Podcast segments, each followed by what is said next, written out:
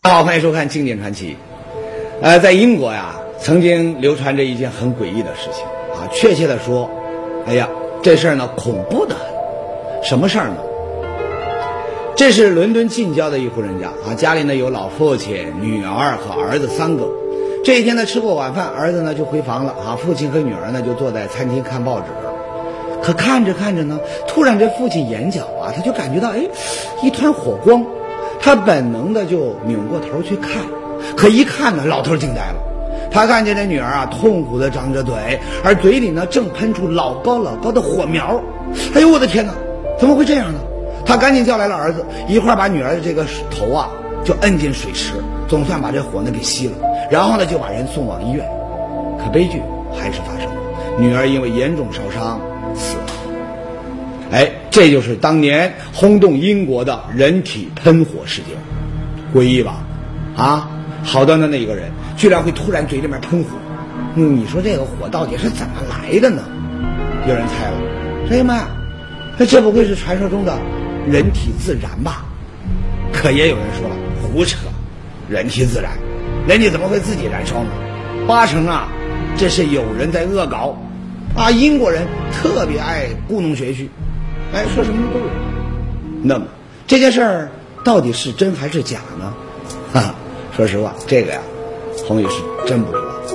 不过呢，宏宇倒是知道，在咱们中国的四川省青神县，却发生过一起绝对真实的鬼火事件。哟，鬼火，哎，注意啊！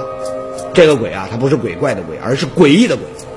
这个火烧的那是相当的诡异啊，专家都看不懂，怎么回事呢？咱们先来认识一下今天故事的主角。画面左边的这位名叫杨明林，右边这边啊那是他的妻子，中间呢是他的儿子小杨。家里呢还有两口人，一个是小杨媳妇儿，再一个呢那就是小杨的孩子。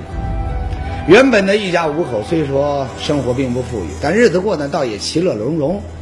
可是谁也没想到，这一切被一连串的鬼火给打破。那是二零零七年十月的一个傍晚，老杨他们呢刚从这个外面回来，可还没到家，远远的就看见自家的房子冒起了浓烟。哎呀，不好，家里着火了！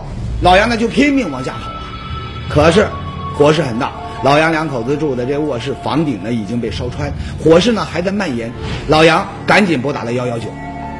很快，消防队就赶来了，在村民的帮助下，那大火呢就被扑灭了。你再看老杨家，已经被烧的是一塌糊涂，啥子都烧得干干净净的，把这房屋都烧了嘛，损失估计上万元嘛。家被烧了，老杨这心里难过呀，啊，这不用说呀。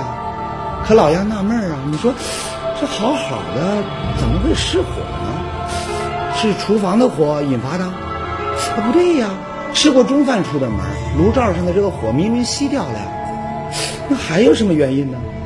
难道是电路老化短路了？哎，保不准。啊，所以说没有找出原因，老杨呢也只好收拾房子，毕竟啊日子还得过。但是谁也没想到，诡异的事情还在继续。怎么回事呢？据老杨说呀，那天他正整理房子，突然他就发现房子后面冒烟。怎么回事？他就跑到房后，哎呦我的天哪！房后的一堆木柴啊，他不知怎么着就烧着了。所幸火势呢刚起，他赶紧就把火呀给灭了，这才没有造成大的损失。接连两次失火，老杨那可就想不通了啊！你说这个头回家里面燃烧，那可能是电线短路它引起的。可房后的这个木柴堆边上既没有电线，也没有其他的火源，这又是怎么回事呢？估计有朋友说了，接连起火，该不会是老杨一家得罪了什么人，人家在报复他们吧？哎，当时啊，老杨一家呢也有这种担心，于是呢报了警。那么两次失火，真是有人报复吗？这位名叫佘小明，乡派出所民警，他对老杨家房屋周围的这个情况进行了一番勘查。咱们呢先听听他是怎么说。我们是。对这个巷道进行勘验，这儿有个巷道可以过来。当时这儿一堆堆柴捆，而且呢，柴捆上有很多的蜘蛛网。通过我们勘验，蜘蛛网没有被破坏的痕迹，蜘蛛网还还有很多蜘蛛网灭不到这个巷道里，就我们排除了从这儿进入的可能性。然后我们又对这个这个矮墙、这个围墙进行勘验，这上面也很也布有很多蜘蛛网，也没有遭到破坏，蜘蛛网也没有遭到破坏。然后我们也排除了这个人为从这个矮墙上翻翻进来的这种可能性。没有外人进来放火的可能，那么有没有可能有人从外面把火丢进房里呢？民警说呀，也不可能。为什么呢？老杨家的房子依山而建，周围呢那是茂密的竹林，房后的这个山体呢有近十米的高度，常人呢很难从上面下来，而站在后山上也只能看见老杨家的院子，没办法把火丢进房里。事实上，民警调查发现，老杨一家平常呢为人不错，没有得罪过什么人。他的弟弟关系还是好的嘛。为啥我们身上的弟弟关系一般都好？您说奇怪吧？证据显示呢，完全可以排除外人纵火的可能。可是不是外人纵火，那怎么会好好的连烧两次呢？想不明白。可是您猜怎么着？事情不仅没完，而且呢还在向着更诡异的方向发展。怎么呢？大火烧光了老杨家里的所有东西，床啊、被子啊，什么都没了。没办法，老杨夫妇啊，只能搬到侧屋里面去住。但是刚搬到侧屋没多久，有一天呢，老杨的妻子正在厨房做饭，就听到老杨在外面喊了起来。你们掉这儿点起灯都不成用，我们说哪儿点起灯了？没有。说着话，老杨的妻子呢就进房去看了。您猜怎么着？床上的被子居然又烧着了！哎呦我的天哪，这到底是怎么回事啊？面对家里再次起火，老杨傻眼了。为什么呢？前两回失火，民警说他不是外人干的。你说实话，老杨当时啊是将信将疑。可这回家人都在，没有外人，那火还是烧起来了。那这就可以确定，这火真的跟外人无关。这就有有一点吓人了吧？那您说好好的，怎么会着火呢？可他没有想到，恐怖还在继续。怎么呢？打那天起，接二连三，他们家总是莫名其妙的被火，不是今天被子着了，那就是明天衣服烧了，要么就是挂在那儿的床单也会被火神秘的烧出几个洞。那阵子，老杨全家过的那是提心吊胆，不知道什么时候家里面就会冒出火光。而且，更要命的是，您知道这火烧了多少回吗？老杨算过，前后四十多天烧了四十多回，您说吓死人吧？平均每天一回，啊，最多的一天我的乖乖烧三回。哎呀，老杨家神秘起火的事一下子他就传开了，而且呢是越传越邪乎。说什么呢？哎呀妈呀，老杨你们家那肯定是得罪什么鬼神啦！这是鬼神在治你。当时啊，还是认为说是神啦、鬼啦这些啥子都坏你搞了。你看到那一天起过三次火，哟，得罪鬼神了，这不会是真的吧？听见村民的议论，老杨一家陷入了极度的恐慌。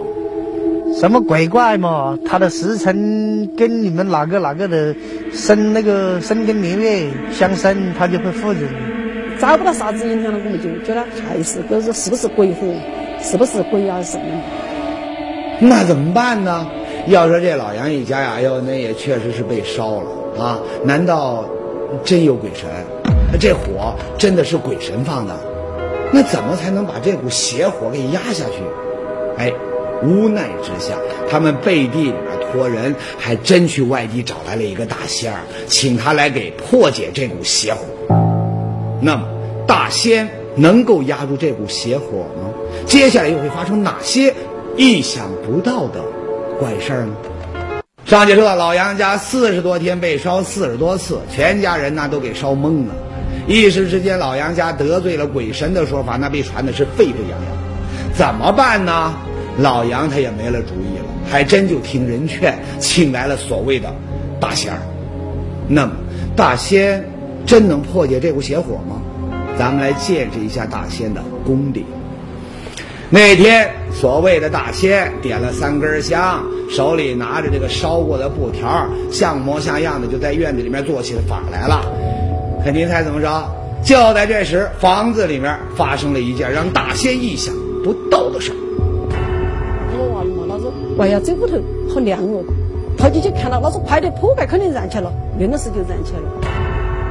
哟，这边不是正在做法吗？那怎么屋里面还是烧起来了呢？再说大仙当时一看，哈，还来劲儿了，看我的！哎，口里面念念有词，写了一道符，就贴在了门框上，说保你没事了。哈，真的没事吗？您猜怎么着？那道所谓的符刚贴上门框，可屋里呢又冒起了烟。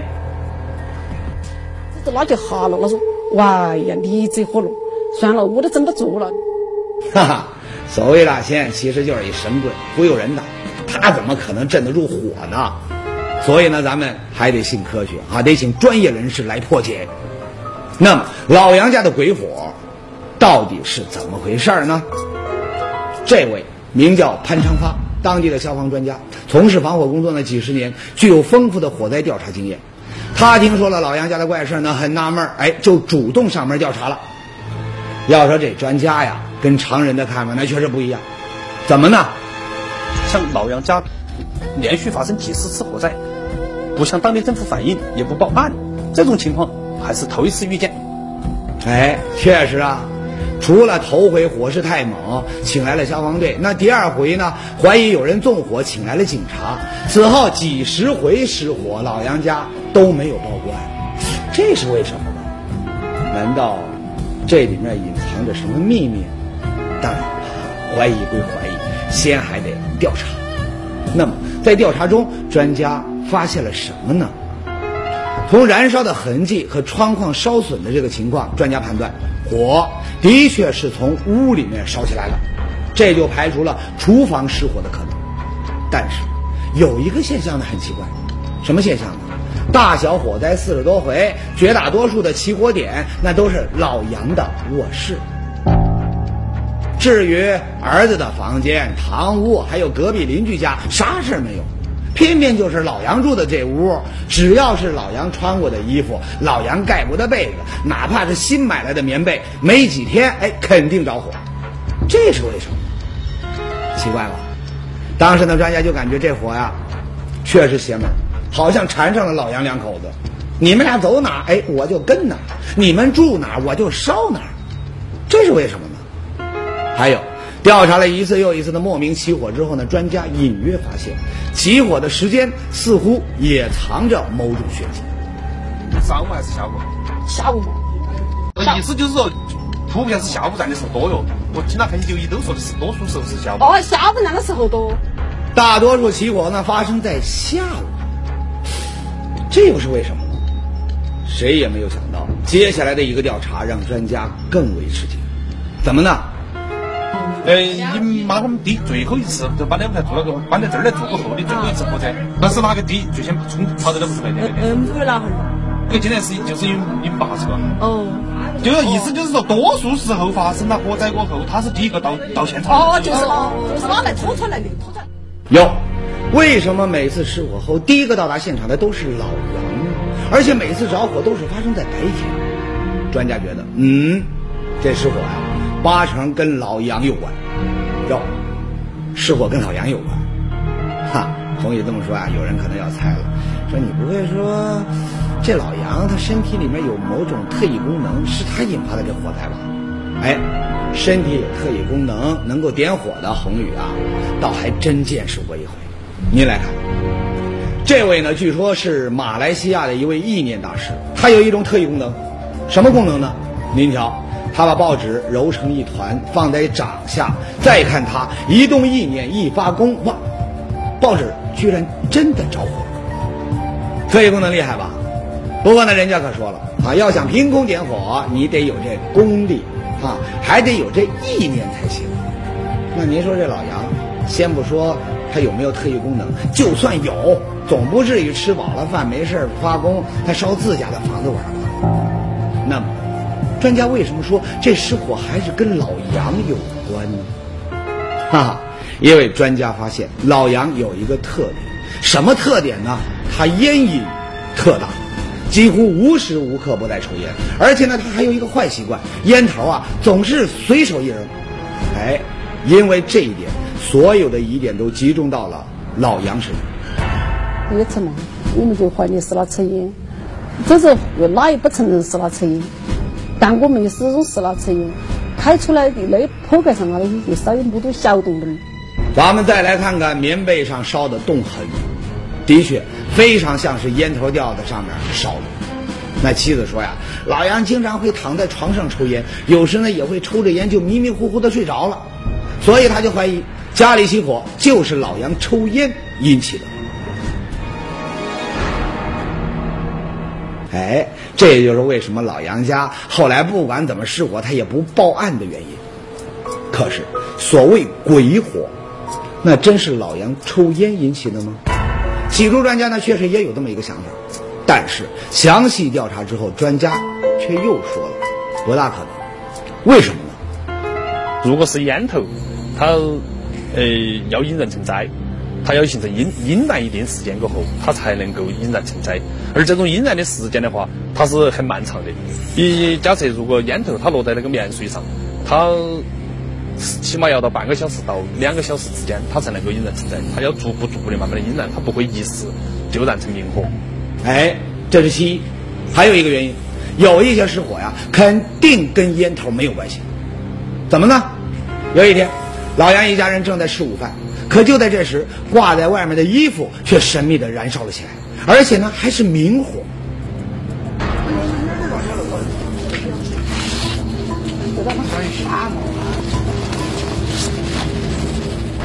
您看，老杨还在屋里面吃饭，可外面的衣服却烧着了，这明显和老杨抽烟没关系啊！这又该怎么解释呢？一时间呢，失火的原因变得扑朔迷离，不是电线短路，不是厨房失火，也不是老杨抽烟引起的，更不是外人纵火。那么，还有什么可能会引发如此诡异的火灾呢？前面说到，面对老杨家神秘的鬼火事件呢，一时间专家他也没辙了，各种原因那都被排除。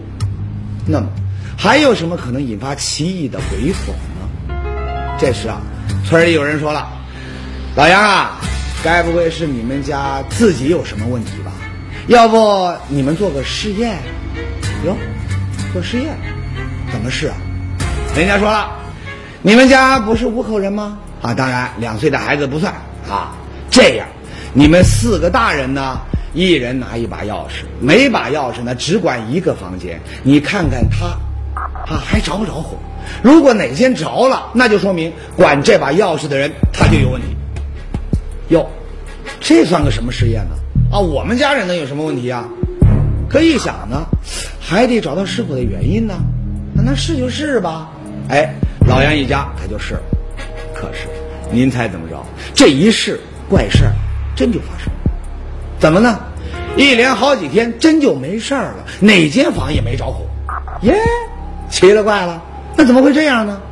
难道这火还通人性？知道要查责任了，他就不着了？可老杨没想到，这次实验倒让有些人说上话，说什么呢？看到没？这火啊，就是老杨家自己点的。为什么呀？想引起大家注意，弄点赞助补贴呗。要不然怎么一查责任，这火就没了呢？您说这事儿给弄的啊！对于这种说法呢，老杨一家呀很生气。我那屋头哪儿会干这些事啊？哪怕能不能干，也跟了屋头稍微跟了，也跟就真跟来那么造孽似的。我说那个不可能。哪个愿意去烧自己家的房子啊？除非又是那个神经病傻瓜嘛。说的是，谁会没事烧自家房子呢？啊，可生气归生气，关上门，火灾确实没有发生了。这到底是怎么回事呢？难道只是巧合？当然，他这门啊，他不能永远关着呀，原因还得查。那么，还有什么原因可能引发莫名的火灾呢？再说这一天，老杨家又来人了，谁呢？这位，他叫梅自立，是沼气方面的专家。哟，沼气专家，那他怎么来了呢？原来啊，听说鬼火事件之后呢，梅专家就注意到了老杨家装有沼气池，他怀疑这事儿啊，很可能是沼气泄漏造成的，于是呢，带上设备就登门了。专家仔细检查了老杨家的沼气池、管道和沼气表，那么结果怎么样呢？很遗憾，专家发现老杨家的沼气池很规范，管道和沼气表呢很完整，沼气点火也很正常。一句话，经过测试，沼气应该没有泄漏。哟，沼气没问题。那为什么老杨家还会出现莫名其妙的火灾呢？就在这时，有村民说话了，说老杨家有很多的老鼠洞，那有没有可能这沼气啊通过老鼠洞泄露到这个房间里面来的呢？哟，老鼠洞！一听这话，专家眼睛一亮，嗯，还真不排除这种可能。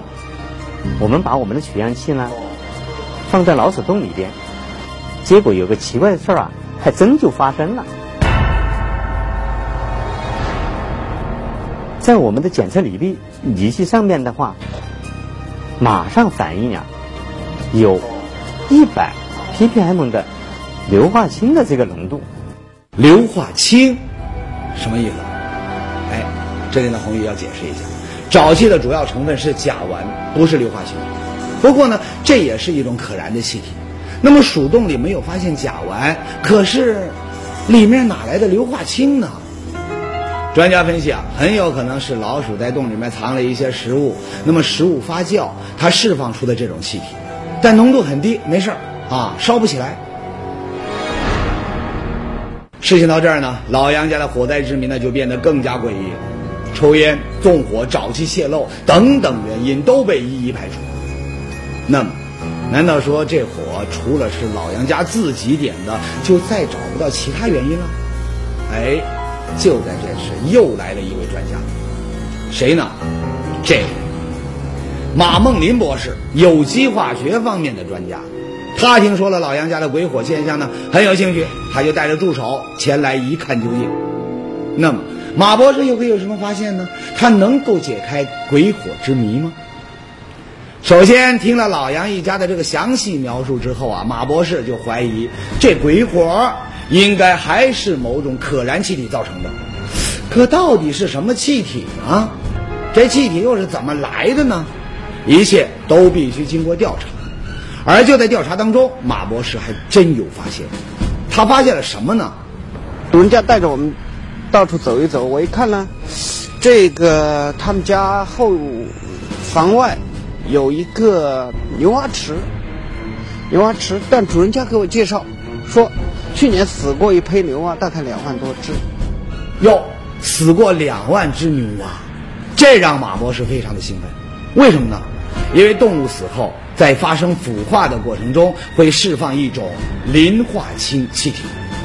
磷化氢，这又是一种什么气体呢？哎，有一种现象你肯定知道。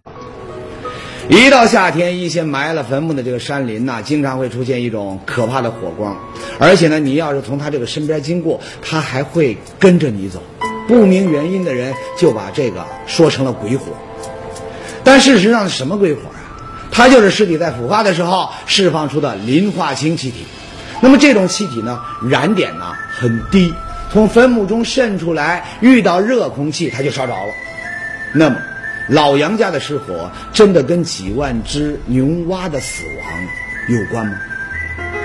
为了掌握更准确的资料呢，马博士对牛蛙池周边的水和空气进行了详细的检查，并采集了样本。那么情况到底怎么样呢？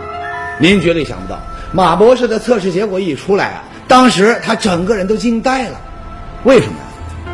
它的含磷量还非常高，远远超过了目前空世界平均值、空气中的平均值、土壤中的平均值，都超过了。哟，空气中磷的含量严重超标。那为什么杨家人他就没有感觉呢？专家说呀，这是一种无色无味的气体，一般人很难察觉。而这种磷，很有可能就是老杨家多次起火的元凶。那么，为什么总是家里的棉被、衣服着火呢？哎，专家有解释，它对气体都有一个非常强烈的吸附作用，达到一定的程度以后，便有了自燃这种可能。哦，好，原来是这么回事。事情到这儿啊，杨家鬼火之谜好像找到了答案，但是老杨怎么也想不通啊。你说是空气中的磷化氢惹的祸，那咱也不懂什么是磷化氢，咱只知道别的房间不烧，每回都烧我的房间呢，那这是为什么？你总不会说这空气中的磷，他就认定了俺老杨吧？哎，老杨的疑问有道理吧？有道理。不过呢，专家经过仔细观察，也找到了原因，什么呢？还是老鼠洞。老杨的这房子呀，有好几个老鼠洞。那为什么这老鼠洞多，它就更容易被烧呢？专家说了，很有可能地下的磷化氢这成分通过老鼠洞挥发到老杨的房里，所以呢，老杨房里磷化氢的浓度啊比别的房间更高。一旦达到一定的量，它就会自燃。所以呢，专家建议，不管住哪儿，平时呢要养成开窗通风的好习惯，这样呢可以让新鲜的空气稀释房里对人体有害的气体。那至于前面老杨家做过的一个关门测试。却不失火的原因，专家就说了，那可能是一种巧合啊，就是前一次大火把空气中的磷呐烧得差不多了，这才有关了门却不再失火的现象啊。生活中啊，咱们的确会遇到很多搞不懂的事儿，但是呢，不要慌哈，更不要迷信，多问问专家，咱们总能找出事情的真相。